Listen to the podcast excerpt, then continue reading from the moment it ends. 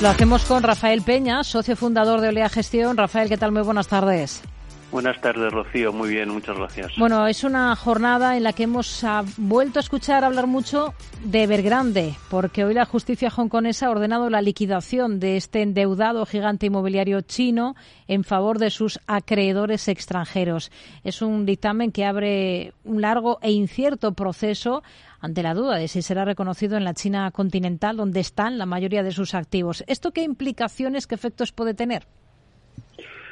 Bueno, yo creo, sin ser un, gran experto, sobre todo de la parte jurisdiccional, ¿no? Realmente la acción de Evergrande ya había caído un 99%, leía esta mañana en, los medios, eh, la mayoría de los activos en Hong Kong ya, ya habían sido vendidos, con lo cual yo creo que no es una noticia de sorpresa. Realmente lo que, por lo menos desde el punto de vista del mercado occidental o los que gestionamos, nos, nos preocupa, sobre todo de cara a invertir en, en, en Asia, ya que China es el gran jugador, es de los riesgos que quedan todavía dentro del sector del mercado inmobiliario. O sea, ha habido eh, sin duda una situación que nos recuerda a la que hemos tenido nosotros eh, hace 15 años más o menos y realmente están haciendo un, lavado muy despacio, ¿no? Quizás ya el, efecto en, en, lo que son los precios del suelo y tal es menor, pero el riesgo sigue estando un poco en el, en el riesgo de contaminación hacia la financiación que ha recibido hmm. Evergrande por parte de bancos o otros otros emisores, o otros prestatarios en China. Hoy hemos tenido colocación de deuda en Alemania, más de 4.500 millones en un bono a dos años al 3,68% y en otro a 11 meses al 3,28%. Eh, dentro de la eurozona ahora mismo, ¿qué tipo de deuda soberana tiene más peso? Eh, entiendo que la pregunta es sobre nuestro fondo, ¿no? Sí y, nosotros realmente estamos justo en estos plazos mayoritariamente, incluso algo más corto. Hombre, podemos tocar puntualmente el cinco años, estamos eh, largos del dos años alemán, estamos largos también del, del dos años eh, americano, del dos años mm, inglés. O sea, en definitiva, estamos queriendo coger eh, riesgo de tipo de interés para devengar el, ese, ese, ese, tipo de interés en nuestras carteras, pero todavía no estamos como cogiendo duración, con lo cual yo creo que ese es el motivo por el que ha habido esta, esta demanda que comentas y además desde principio de año eh, una ligera positivización de las curvas entre el 2-3 frente al 5-10. Hmm. Mañana arranca la primera reunión del año de la FED, en un momento en el que tenemos al bono a 10 años estadounidense pues en cotas del 4,1%.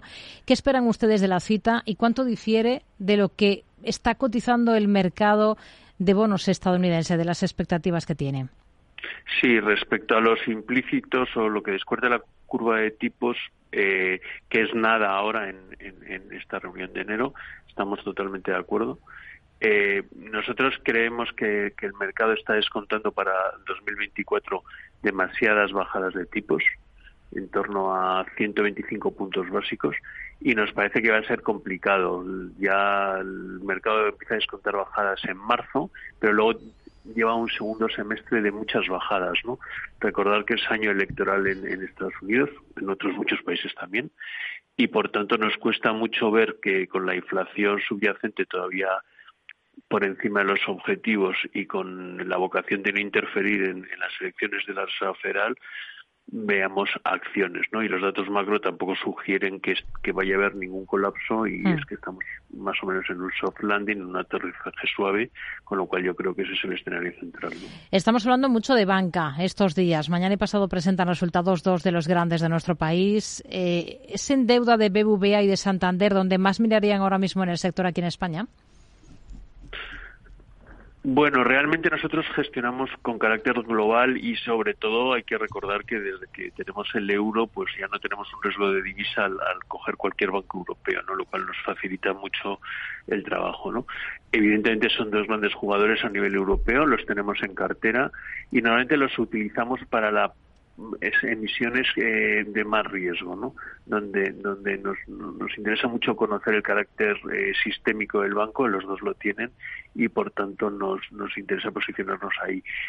Es un activo que tenemos tradicionalmente en cartera, pero debo reconocer que la reconstrucción de tipos que ha habido y perdón de márgenes sobre todo para la banca hace que cada vez bueno o que esté empezando a ser más atractivo para otro perfil de inversores tener el equity directamente las acciones directamente frente a la deuda subordinada no a pesar de los buenos mm, ratios de solvencia que, que tienen los bancos ¿no? Rafael Peña socio fundador de Olea Gestión gracias muy buenas tardes Muchas gracias a ti, Rocío. Buenas tardes.